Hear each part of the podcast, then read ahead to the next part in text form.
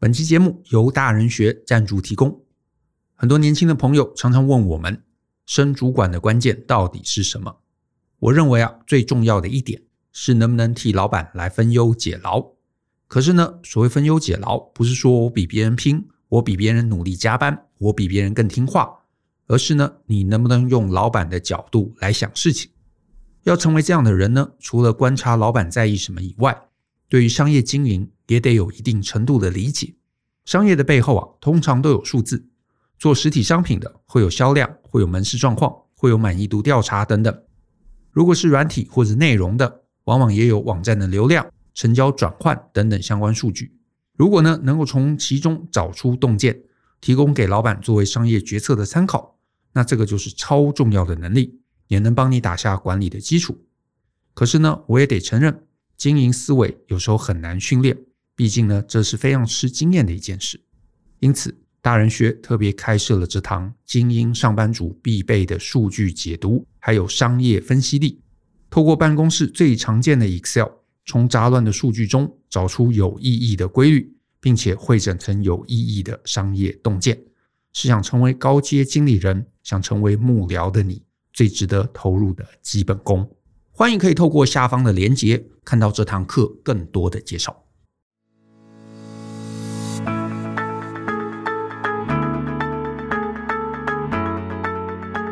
欢迎收听大人的 Small Talk，这是大人学的 Podcast 节目，我是 Joe 张国阳。大人学啊是个分享成为成熟大人必备学问的知识平台，我们长期分享职业发展、人际沟通、个人成长、商业管理以及两性关系等等的人生议题，欢迎大家可以多多关注。那如果呢你有任何想找我们讨论和提问的，都欢迎你写信到 Podcast at ftpn 点 com 点 tw 这个信箱。那如果你的问题是我们在十五到三十分钟之内可以充分探讨完毕的，就会有机会被我们选中来放在节目之中。那至于啊，有一些很简单几句话就可以解答的问题，或是呢，我觉得可以集合网友综合之力来帮忙的，我会呢在我的脸书还有 Twitter 上面以文字贴出，所以呢也欢迎大家可以追踪我这两个账号。那今天呢，我选到的一封信，它署名呢叫做 Sunny 啊，那我一样呢把 Sunny 的信念给大家听。他写说呢，Dear Joe and Brian，两位老师日安，展庆愉快。我是 Sunny，现年四十三岁，现在职业呢是专职的线上数学家教老师，也就是在家工作者。那由于呢每天待在家里的时间很长，所以两位老师的 Podcast 每一集我都听过，有的呢也反复听了几遍。感恩两位老师透过各种管道帮助大家解决人生各种难题。那鄙人。本来是补习班老师，二零二一年四月底，我突发奇想，加入了一个线上家教平台。然后呢，适逢五月下旬全国三级警戒，七月之后全台对于线上家教的需求起飞。那鄙人呢，很幸运的接到了这一波。后来七月呢，我就辞掉了补习班老师的工作，全职做这个线上家教，一直到今天，每个月我都稳定有一百多堂课。一方面呢，我也累积了稳定的客源；那二方面呢，年收是之前当补习班老师的两倍。第三呢，我还没有过气，所以呢，我并不想回去再当补习班老师。可是呢，我并不知道，如果今天没有这个工作，我能何去何从？在家工作，每天会长时间待在家里，生活呢跟全国三级是差不多，只差呢不能内用而已。虽然许多职场政治问题啊减少许多，但几乎呢是与世隔绝的。来自各地的学生都在线上跟我约课，时间到了我就上线教学。生活单纯到恐怕连幼稚园小朋友的社交情境都比我复杂。所以呢，我也不确定，如果我今天回到一般职场，面临各种政治角力，自己能存活几集？而自己啊，自大学以来就靠接家教、补习班来兼课。啊，一路养活自己到现在，所以呢，我觉得我自己也没有什么别的技能，拿掉这个，我还真的什么都不剩，也不知道能够靠什么来发展支线，或是呢要发展怎么样的支线，我心里呢也没个谱。万一哪一天线上家教的需求变得很少，或是平台倒了，我该怎么办？我问过几个朋友，结果呢，朋友都给我卫生眼，他们说太杞人忧天了吧。你今天又不是接不到 case 了，也不是要失业了，去想这些到底要干什么？可是啊，我心里某一个部分还是有隐忧的，毕竟我也不年轻了，所以我想请问两位老师，趁着今天在这里还赚得到钱，生活还有余裕的时候，能做些什么来帮未来铺路呢？敬请教安，桑尼。好，桑尼这封信啊，我得先说，我其实觉得你的想法是非常非常非常棒。那因为呢，我真的啊，老实讲，我觉得你比我认识的绝大部分的人都想得更远。光是想得更远这件事情，我觉得它本身就是非常棒，也非常稀有的一件事。我自己的人生观啊，在这些年来啊，不断的调整、不断的修正之下，我现在呢，非常非常非常认同，人必须要居安思危。毕竟啊，没有天天过年的嘛。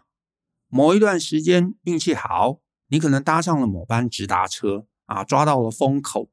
可是谁知道这个风口会走多久呢？所以啊，在我们顺风顺水的时候，就要规划风停了该怎么办。人生的下一个机会啊，本来就是要趁我们现在很安逸的时候，甚至是很轻松的时候，预先摸索出来。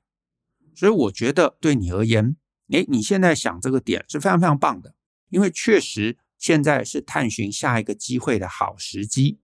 为什么我说你比绝大多数的人都厉害？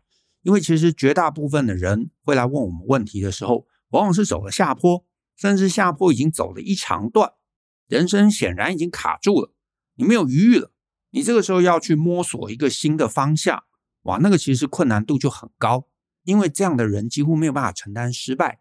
可是你不是。你现在其实可以尽情的去做探索啊，非常非常大的空间。我也先说了啊，我先说，我觉得你不要太在意别人的羡慕，也不要太把别人的观点认真。你的朋友的话啊，听听就好啊。那虽然我觉得你也没有要听啊，那当然，其实我的建议啊，我觉得也是参考啊。每个人的这个建议，每个人都可以讲任何事情嘛。可是我们听了，我们参考，可是最终我们想过什么人生，绝对还是只有自己最清楚。你知道，我们远远看别人的生活啊，都是会糊上一层这个毛玻璃，所以我们会觉得，哎，好像人家的生活很棒，你可以在家工作啊，你可以不用东奔西跑啊，然后呢，收入好像也还不坏啊，你干嘛要烦恼想别的事情？可是呢，工作的好与坏，终究我们还是自己在里头，我们才是最清楚。别人不在其中，不一定可以理解你觉得辛苦的部分，也不一定可以理解你觉得有风险的部分。而且辛苦也好，风险也好，这本来就是主观的嘛。所以别人不管怎么想，你在其中，你有忧虑，你有担忧，那确实我们就得要做点什么事情啊。因为类似的情境，其实我之前也碰过啊，可是可能跟你状况比较不太一样，有一点接近。我在之前的某一个集数中，我印象中我有聊到过，我年轻时候啊，有一阵子啊，那个时候是尝试在家里看盘。啊，那个时候就是很年轻嘛，然后想的很单纯。他说：“哎，我来操作股票啊。”其实那个时候是做指数期货。他说：“哎，我有没有机会可以靠这个来维生？”那自己在家工作啊，有没有赚钱？真的，现在回想起来还是其次。可是啊，就是超级寂寞的，一整个早上啊都没有人可以讲话。而且当时这个年轻嘛，所以就是新陈代谢比较好，所以早上到了后面，哇，超级饿的。可是呢，因为盘市这个变动很大嘛。我甚至不敢去买东西吃，然后呢，那个二十几年手机也不能看盘，所以你一定要坐在电脑前。所以呢，我甚至不敢去那个 Seven 买东西吃，非要等到大概两点啊，整个都收盘了才会出去吃东西。可是呢，那个时候呢，周围很多店也关门了，所以呢，整个白天呐、你就觉得超级超级超级寂寞的。你没有同事啊，你没有朋友，你没有人可以讲话。你甚至是连那个吃饭的地方都没有地方去，超级寂寞的。所以半年我就觉得我受不了，而且呢，太贴近盘面，所以那个价格的波动啊，我觉得也让生理心理的压力都非常非常大。所以最后啊，我那个时候是觉得啊，这个不适合我，我可能还是要选一个能够更跟人接触的工作。可是呢，现在回想起来，诶，那段时间也是有好处，对不对？你获得的技能你不会消失。然后呢，我那个时候觉得很寂寞，我就尝试做一些调整，我就出来找一个工作出来上班，也是想说呢，换个环境，感受感受我自己对于一个新环境、新状态会有什么样的一个心得。所以呢，我的人生观其实也非常简单啦。到现在，就是呢，你也不用想太多是非对错。总之，你觉得不安，总之你觉得不舒服，总之你觉得不喜欢，总之你觉得有忧虑，你就试试别的东西，你就一直调整，一直尝试，调整尝试，直到你觉得舒服，觉得安心。那不安心，你就找其他的可能性，其实也就是你讲的发展支线。那要发展什么？具体，我觉得这一题我可能帮不上忙，毕竟我不认识你嘛。所以你有什么能力？你擅长什么？你真心想做什么？这一点我是不清楚的。可是呢，这个部分我的大原则建议，就还是建议你在这个部分的选择啊，这个支线的发展，你应该还是要跟着你自己的天赋跟热情走。数学，因为你提到你是数学家教嘛。我觉得数学这个东西，它其实很好，它是所有科学的一个底层基础，所以其实应该你有很多很多事情是可以尝试、可以去做的，甚至是去学写程式，对不对？开发一些什么有趣的东西，这个其实都可以叠加你的数学的这个核心技能，能够发展出一些有趣的一个应用。可是呢，如果这部分茫然啊，我其实还是蛮建议的，就是所有茫然的朋友。都应该来参加一下 Brian 那一堂 S 零零三寻找天赋与热情的系统化做法。那我是觉得这个或许对某些人而言，可以少了一些自我摸索的一个浪费时间。那我不知道对你有没有帮助啊？可是呢，这或许是一个起点。再来比较实作上面，因为你信中有提到，你每个月会稳定有一百多堂课。那我猜了。啊，因为我们也做成人教育嘛，我猜这个大概是一百小时到两百小时的时数啊，或者是家教。嗯，因为我猜你这个家教可能是教小朋友嘛，可能状况不太一样。但是我猜大约一堂课可能也就是一到两小时。那这个时数其实从我的观点而言，它不算太满啊，它不算太满。所以呢，如果它是有机会适度的分配，其实你是有时间可以去学一些新的技能，也会有机会。可以尝试去碰一些新的事物，比方说啊，比方说，如果是我的话啊，如果我是你的话，我现在对于未来有一个这个不确定感啊，担心我不累积新技能之后，万一这个呃家教没了，我该怎么办？那我呢，就可能会在接下来，可能每个月，我把我的上课时间都集中排在特定几天。啊，或许是周日到周三啊，我密集的排课。然后呢，可能四五两天我就完全不排课，然后呢，礼拜六是休息放松啊，类似这样子。啊，或者是你觉得哎，这个赚钱比较重要，那你多排一天可能也没有关系，或者呢，你的课程比方周末比较热门，学生可能是放假啊，比较有机会找家教，那我呢可能就把五六日啊，或者是六日一啊来安排上课，然后呢，其他的时间呢，我可能就不排课，然后某一天休息，类似这样子。那我空出来的这一到两天，其实就让我可以有机会做一些尝试啊。举例来说，我可能设计一个新的课程的产品，这个课程产品可能不一定是针对我现在的族群啊，因为我不知道你这个家教是小学生、是国中生、是高中生还是怎么样子。但是呢，我设计一个完全不一样的族群，有可能我现在是对小学生，那有没有可能对高中生？好，或者对大学生，或者是他们想要参加什么数学比赛，我不知道。但是有没有机会，你设计一个新的、全新的、不一样的一个课程产品，或者是尝试一些不同题材的实体班啊？因为呢，接触人，你看到人，然后呢，跟大家互动，搞不好心情也会不一样，搞不好你会在这个过程中得到一些新的启发，你会有机会跟大家聊聊天，你会知道大家在这个学习上面会有什么样的一个问题或者困难。甚至有没有机会接触成人，或者是成人在数学上面有可能因为数学能解决什么样的应用？这个部分是一个可能可以思考的起点啊。是我的话，我可能会从这里尝试。再来，还有一件事情，好，我觉得有有几件事情，这是第一个。第二个，我可能会尝试的，就是我空出时间之后，我找个我过去有兴趣的地方去打个工，比方说咖啡店啊，或者是简餐店。甚至是我就接一个什么文案撰写，接个翻译，或者接一个任何我可能做得到的啊。当然，因为你数学是你的专长嘛，所以文案撰写、翻译可能不切实际。但是有没有什么数学是可以应用的？我能不能去接一个类似的活动，接一个类似的一个打工，接一个类似的案子？这个或许我在做的过程中，我会找到一些什么新的机会。好，我会我会学到一个新的技能，甚至是第三条路，就是我空出时间，我就单纯去上课，我就单纯去学一些我有兴趣的事情。像刚刚提到数学结合城市开发，你搞不好会很有帮助。比方说你的逻辑能力啊，你的这个解题方面的一个结构，可能就已经比别人强很多。演算法或者是一些什么矩阵，你自然的学习能力可能就会比其他人强很多。所以呢，搞不好去学一个这个城市，那有些城市的课程其实是还蛮长的，搞不好需要半年的时间或者更长的时间。我去学学看，我看看我能不能做出什么东西。我在摸索的过程中，我会不会得到一些新的这个呃灵感、新的想法，或者进入心流状况，或者是我能够做一些什么结合的一个应用，甚至是呢，像你提到你平常没有在别的地方上过班，有没有机会去学一些办公室的技能？我随便举例。啊，假设我是你，诶，我可能对这个专案管理有好奇，那我就来啊，向大人学这边来学一堂专案管理的课。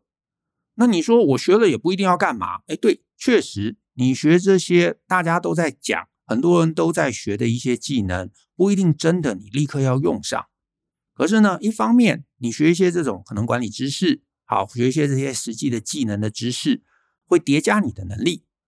另一方面，我也可以在这个过程中，我去窥探啊，我不完全知道，可是我稍微可以有机会去窥探这个知识到底是干嘛的，到底为什么有这个东西啊？它到底用来解决什么问题？就比方说行销，你可能常常听，到底行销在干嘛？行销到底在解决什么问题？那到底什么样的人会来学？所以呢，我来上课，实体的课，我就会见到同学。所以同学到底是什么样的人？他们都在怎么样的公司上班？我可以跟他们聊聊天，那我也可以大概知道啊，原来做行销平常都在处理这些事情，诶，这些事情好像蛮有趣的哦。搞不好我如果也来累积一些行销的能力，现在我可能可以 promote 我的这个家教服务嘛，甚至是我之后如果不是在这个平台上，我还可以独立接案呢。这些东西其实某种程度都会叠加到你自己人生的技能上面，甚至是你搞不好觉得哇，其实行销很好玩呢。我累积了一定的实力之后，我有没有机会可以去一些行销的公司啊，甚至是接个案子？我不知道，当然这可能很很遥远。你说这个很遥远是，可是好处是你现在没有压力，所以你可以做很多很多的探索，你可以认识人，你可以来思考学到的东西怎么样能够像粘土一样互相粘在一起，能够变成另外一个对你将来有帮助的技能。关键就是你现在收入稳定。你没有经济压力，你也没有今天明天立刻得要做什么决策的那个迫切的那个需求，所以呢，你可以给自己 maybe 三个月，每周都去学一个不同的东西。比方说这一周学个专案管理，下一周学个行销，再下一周上个数据分析，对不对？数据分析跟数学可能是有机会结合的，学学 Excel 怎么样能够去解决一些实际的一些商业问题。我觉得你的眼界会开拓，你的朋友会增加。而且你的知识技能也会在这个过程中累积。那我也先说，你学了一堆，最后确实有可能不一定会用得上。可是技能这个东西，它的关键就是你学的越多，你就让自己的选择增加。而且真正的重点在于让自己认知边界扩展。所以你知道啊，原来这个世界上有这样的工作，原来这个世界上有这样的公司。原来有人有需要这个东西，原来有这样的一个工作形态。那你手上有的这些技能，其实就像食谱嘛。当你知道有人想吃这个东西的时候，我懂数学，我懂这个，我懂那个，那我能够把这些东西结合成一个什么事情来服务大众呢？所以呢，你就会有兴趣，你就会有那个想摸索的欲望。我觉得这个其实是我们人不断找到下一个增长曲线的方式。因为像我跟 Brian。现在你真的说我们经营好像也某种程度算是稳定了，但是我觉得就算我们到这个年纪了啊，我们其实也是保持好奇心。诶，别人讲一个什么东西，诶，我们不知道的，那我们就去摸摸看，对不对？前几年人家说哦币圈好，那我们就去，然后花点钱，真的买买币啊，进入交易所啊，然后好几个合约啊，那到底在干嘛？那个东西是不是你知道我们觉得有兴趣喜欢的？然后跟我们现在的这个人生能不能做某种程度的结合，对不对？那像之前很多人做什么 NFT，那我们觉得啊可能不太适合，可是至少你知道嘛。那这今年 AI 兴起，也去摸摸看，也去玩玩看，对不对？买一些相关的服务，我们可能没办法写程式，可能没办法做到很深入，但是重点在于你会去碰，碰了你就会反思，我学了东西。我能够怎么用？因为所有东西学了就是想用，所以呢，让自己去学，让自己去碰，让自己习惯性的去碰，慢慢慢慢，我觉得你就会找到一条路。就像我们做 Podcast，哎，其实也是类似这样的一个概念，哎，就试试看嘛。很多人都说这个，呃，当时我们做的时候，台湾也没有人在做 Podcast，那我们就想说，哎，可以试试看啊。那我们也不知道有没有人会听，可是可以讲嘛。然后呢，录起来也这个 loading 也不重。那我们就做，做了就放上去，放上去看看回响，哎，回响不错，那我们就继续做。其实也就是这样子，你会不断不断的在各种各种，你知道没有什么目的的小实验中，找到下一个增长曲线的那个起点。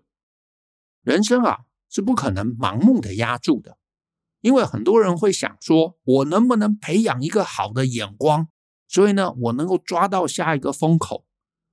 老实说啊。我对此是悲观的，我也不觉得我的眼光很好。我看十件事情，哎，可能中了四五件，好，可是呢，其中另外一半可能也是错的。可是那有什么关系呢？因为你在这个不断不断的实验过程中，你呢，在每一个有可能的事情上面都投注一点点，它起来了，你就会感觉到，感觉到你就可以继续。可是这个就是仰赖你有没有余裕，你有余裕的时候。你慢慢尝试，你没有压力嘛？你轻松嘛？而且你心里觉得好玩嘛？因为每个都可以摸摸碰碰，而且呢，这个其实是你人生最轻松、最安全也最好的一个方法。它一方面可以对抗你内心的焦虑感，因为你会知道，我有一直在做事，我一直跟世界连接，我有一直拓展我的认知边界，我有尝试，我有累积技能，这些技能或许用不上，可是谁知道呢？十年、二十年，搞不好有一个你知道过去学到的技能是可以帮你发挥某个作用。然后也因为你知道你有一直在帮自己做一些什么探索，你工作的时候就会更专注，你就不会焦虑，你就不会一直担心哇，万一明天失业了怎么办？你手上有越来越多的讯息，有越来越多的素材，有越来越多的拼图，你就能够让这个拼图越来越扩大。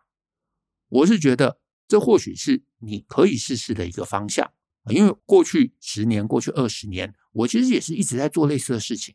反正有一个什么东西，你听了觉得好很好奇，你就去学学看嘛，就去上个课嘛，就去摸摸弄弄。你不知道，搞不好它会是你下一个起点。